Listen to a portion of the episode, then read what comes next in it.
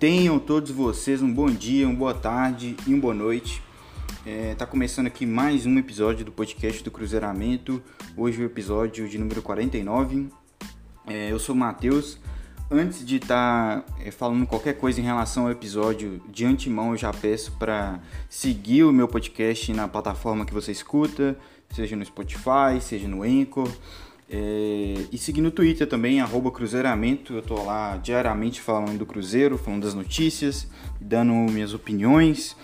É, e seria de muita ajuda, de muita satisfação se vocês puderem estar tá seguindo aí nas redes e seguindo o podcast também nas plataformas. Dito isso, é, não deu nem um minuto de episódio, realmente corri bastante com essa introduçãozinha. É, ontem o Cruzeiro se despediu da Série B, é, temporada 2020 é, fomos lá para Curitiba fazer nossa última rodada contra o já rebaixado Paraná. Um jogo que a gente já não contava com o Luiz Felipe Scolari, que pediu é, que de comum acordo com a diretoria é, resolveu sair do Cruzeiro por entender que o Cruzeiro não daria o material humano que ele precisaria para fazer um trabalho aqui. É, acho até melhor se fosse assim, né? Mas Filipão é passado galera, eu já vou pedir desculpa para vocês pelos barulhos de fundo. É, infelizmente eu não tô gravando onde eu costumo gravar, eu tô em outra cidade, é, interior. E passa esses carros aí, galera. Então, difícil, mas peço a compreensão de todos. Tocando o episódio, como eu tava falando, esperar esse carro pra passar. Obrigado. É... O Célio Lúcio treinou a gente ontem. É, eu fiquei muito na expectativa do Célio Lúcio de repente é, resolver dar minutagem para quem precisa. Eu bati muito nessa tecla aí nessa última semana. É, eu tava falando que qualquer coisa diferente de dar oportunidade para quem não vem jogando muito, é, principalmente para jovens, qualquer coisa diferente disso ontem seria bobagem. E o Célio Lúcio, de uma forma assim lamentável, é, além de escalar o Cruzeiro com, com muitos nomes ali que a gente já tá cansado, que não precisaria estar tá forçando um pote, que sabe? Na esperança dele colocar um Claudinho em campo, a gente vê o moleque, a gente pagou por esse moleque, um moleque novo, a gente vai ficar com ele ainda por um tempo. Mas não, manteve ali a escalação padrão que o Filipão vinha jogando, é, com algumas alterações pontuais, né, por questões de suspensão, ou lesão, ou, ou seja o que for. Ele mandou um time improvisado, mas com algumas peças repetidas, no caso do Potker. Teve que improvisar um Cáceres na zaga, porque a gente não tinha Amon, a gente não tinha Kaká, que vai ser vendido provavelmente aí pro Japão. Não jogou ontem por essa negociação. É, Manuel suspenso também.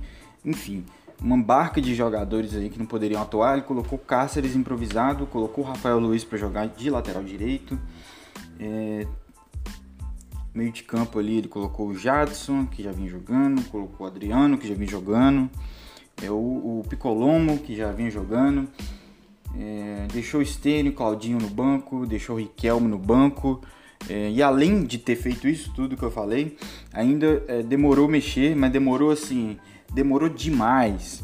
É, tava dando 40 do segundo tempo, o Cruzeiro fez a primeira alteração. Então, assim, patético patético, Celo Lúcio. Eu tô aqui, ó. Eu sei que você não tá escutando esse podcast, mas patético seu desempenho na beira do campo ali. Uma, assim, não é nem como se o Cruzeiro estivesse jogando bem a partida para você falar, não, vou deixar os caras. Tipo, o Cruzeiro morno na partida, os 90 minutos, é, cheio de moleque ali no banco, doido para mostrar serviço. Mas nosso querido Celo Lúcio preferiu deixar o time igual como começou o jogo até os 40 do segundo tempo. Então, patético. É, eu fico até puto de estar tá gastando 4 minutos do episódio para estar tá falando disso. Mas é uma coisa que me incomodou bastante ontem. É, sei que é a última rodada, sei que não valia nada, mas tá de sacanagem você deixar o pote que é os 90 minutos e levar o Riquelmo para o jogo, deixar no banco e não utilizar, colocar o Stênio faltando 5 minutos, colocar o Claudinho faltando 5 minutos. Então, patético a atuação do Célio Lúcio. É, deixou aí, perdeu uma oportunidade de mostrar um serviço, né? É, muito pelo contrário, acho que ontem ele chegou a fazer até um desserviço pro Cruzeiro, não colocando ativos da base ou ativos que estão aí, que vão ficar aí, que é o caso do Claudinho, para jogar. dando mais oportunidade para quem já teve muita oportunidade. Dito isso, eu já pego o gancho aqui. É... No momento da gravação desse episódio, não faz nem meia hora que o Cruzeiro, de forma oficial, anuncia que Felipe Conceição será o novo treinador do Cruzeiro nesse ano do nosso centenário. É o treinador que, é, pelo menos no meu caso, era o meu favorito é, dentro da realidade, né? Porque eu já tinha comentado ou na live do Peron lá no canal 011 que eu participei essa semana ou aqui no podcast, eu não tô lembrando, acho que foi até nessa live, quem puder estar tá acessando lá no canal do Peron, canal 011 no YouTube. Eu comento na live que dentro da realidade, o Felipe Conceição seria o meu preferido. Claro que no mundo ideal, é, queria o Lisca e tal, por, pelo trabalho que ele fez no América, um treinador que eu gosto também do estilo de jogo, mas entendo que o momento do Lisca é, não é o momento de vir topar esse desafio que é que é de comandar o Cruzeiro. Então, dentro da realidade, Felipe Conceição era o meu nome favorito, era o nome favorito de outros torcedores também. É um cara que tem uma carreira de treinador não muito extensa, é, começou a carreira em 2011, né? Abandonou a carreira, aposentou, começou a carreira em 2011. É, trabalhou no Botafogo ali em meados de 2013 até 2017, variando entre equipes de base, com interino de, do profissional até que ele ganhou uma oportunidade. É, não durou muito lá no Botafogo. É claro, ninguém dura muito no Botafogo, é um clube extremamente caótico. É, é engraçado que eu sou torcedor do Cruzeirense, eu sou torcedor do Cruzeiro. Tô falando que outro time é caótico, mas realmente o Botafogo já tem muito mais de década que o Botafogo é uma zona.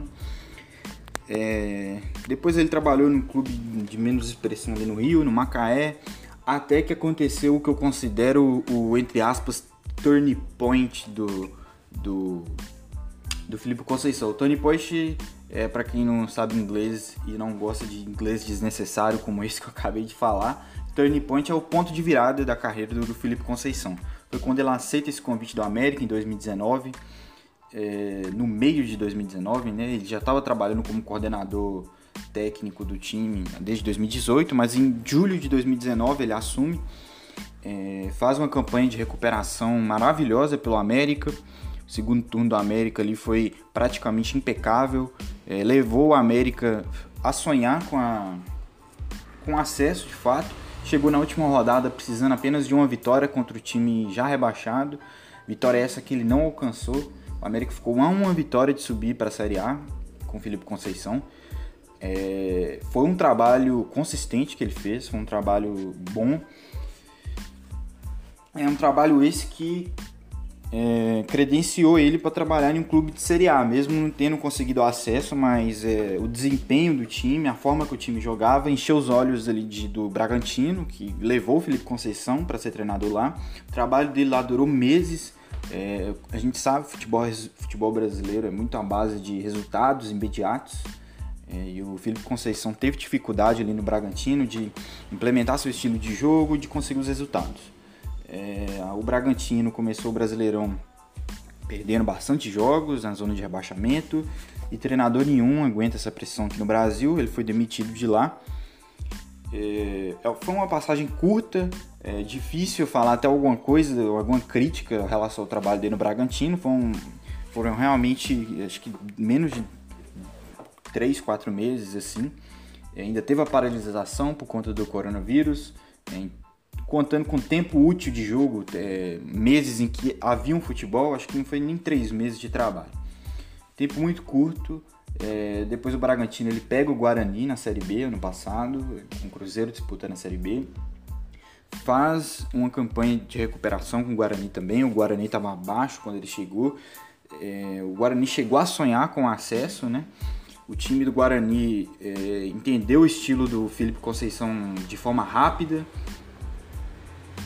Ele já conseguiu ali, né, colocar a filosofia dele em prática. É, o Guarani sofreu com um surto de Covid que atrapalhou bastante as pretensões do time. O time é, talvez aí não conseguiu aquela arrancada final justamente por conta dessa, desse surto de Covid. Teve um jogo específico que o Guarani chegou a jogar com apenas dois reservas no banco, que é um absurdo CBF ter permitido que esse jogo acontecesse. Mas esse é o cenário do Felipe Conceição. É, resumindo, é, um bom trabalho no América, um bom trabalho no Guarani. Claro, nenhum dos dois trabalhos ele conseguiu acesso.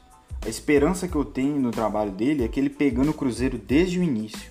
É o que foi diferente do que aconteceu com o América e com o Guarani, que ele pegou na metade do campeonato. Ele pegando um Cruzeiro desde o início. Ele participando ativamente das contratações. Ele tendo respaldo da diretoria para implementar seu estilo de jogo. Mesmo que o Cruzeiro de repente empate duas seguidas no Mineiro, é, que ele tenha essa tranquilidade para trabalhar. É, que juntando tudo isso ele consiga repetir o bom desempenho dos times dele, que os times dele realmente têm bons desempenhos, com exceção ali do Red Bull Bragantino, mas foi um trabalho de muito curto prazo, que ele consiga fazer que o time jogue bem e consiga aliar esse jogar bem com o acesso. A esperança que eu tenho é essa, que seja um trabalho de início, meio e fim. É... Fico feliz que a gente já antes de virar para fevereiro a gente já tem ele oficializado. Já cheguei a ver que o Cruzeiro tem aí é, interesse em dois jogadores que o Felipe Conceição treinou no Bragantino, que é o caso do Tubarão, que é um meia, e o Morata, é, que é um atacante. É, confesso que o Morata eu vi pouco jogar, o Tubarão já vi mais. É, são nomes que foram ventilados aí, nomes que eu achei interessante o perfil de contratação. É, agora é, a gente também tem o Mazuco, né, o diretor de futebol, que já conseguiu fazer um dinheiro no Jadson, já vendeu o Jadson para o Bragantino, já conseguiu mandar o Sassá para o Marítimo de Portugal, mesmo que a gente ainda vá pagar metade dos salários. É, tem interesse aí na reintegração do Zé Eduardo, enfim, o Mazuco aí já mostrando trabalho. É, resumindo o que eu penso dessa situação agora atual do Cruzeiro, eu, eu vejo com certo otimismo é, o Mazuco, vejo com certo otimismo o Felipe Conceição, eu acho que essa dupla pode dar certo.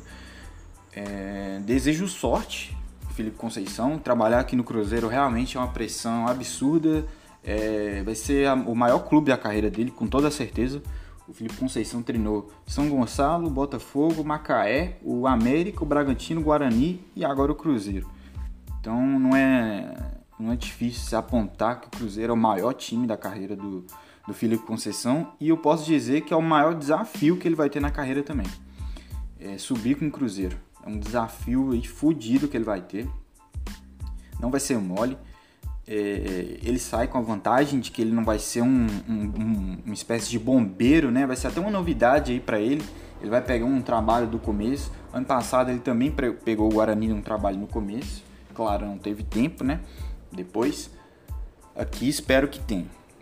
É... A questão do salário dele vai ser um salário, um salário totalmente dentro da realidade do clube. Eu vi que juntando toda a comissão dele seria cerca de 180 mil é, aí dividido entre cinco pessoas talvez. Eu vou olhar aqui em tempo real quantas pessoas são na comissão dele para fazer o cálculo certinho aqui. Hum, vai ter um auxiliar técnico que seria o Marcelo Gonçalves Barbosa, vai ter o preparador físico que é o Ronaldo Torres é, e pelo visto é só.